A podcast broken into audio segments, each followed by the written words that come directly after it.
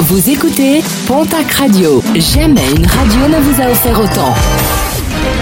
L'information locale à 9h, c'est sur Pontac Radio. Bonjour Jean-Marc Courage Sénac.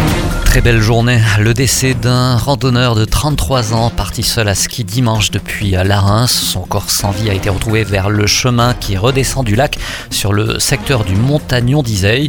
Selon les premières constatations effectuées par les secours, il aurait reçu un projectile au visage, une pierre ou un bloc de glace qui se serait détaché et provoqué sa mort.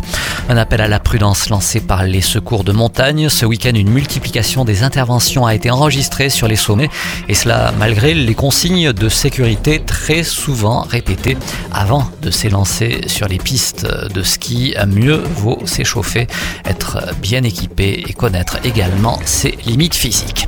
Une mauvaise nouvelle pour la biodiversité, le Desman des Pyrénées vient de changer de catégorie en passant d'espèces vulnérables à en danger, selon le classement de l'Union internationale pour la conservation de la nature.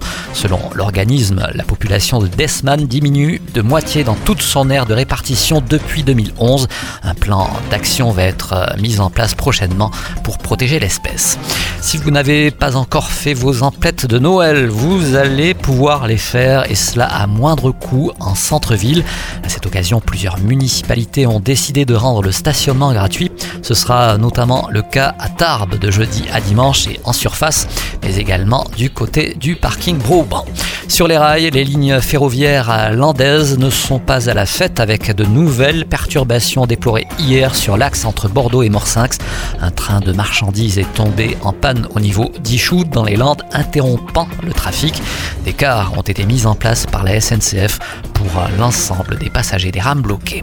En sport, basket féminin, nouvelle journée européenne pour euh, Basketland ce soir et un déplacement en Russie pour les joueuses landaises.